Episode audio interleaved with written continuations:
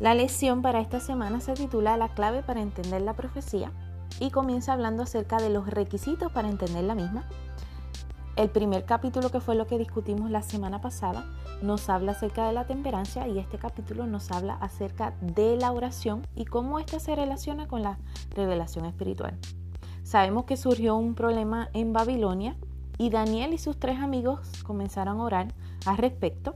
Y no solo esta oración salvó su vida, sino que nos ayudó a todos a que podamos conocer el futuro. Y todo comenzó con una reunión de un grupo pequeño de oración.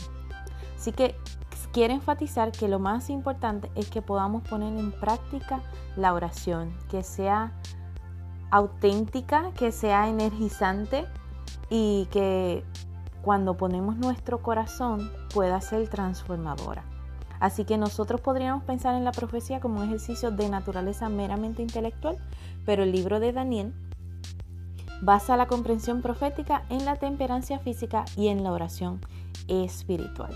La oración entonces es un requisito absolutamente indispensable para que podamos entender las profecías. Recuerda leer Daniel 2, 1 al 30. Que el Señor te bendiga.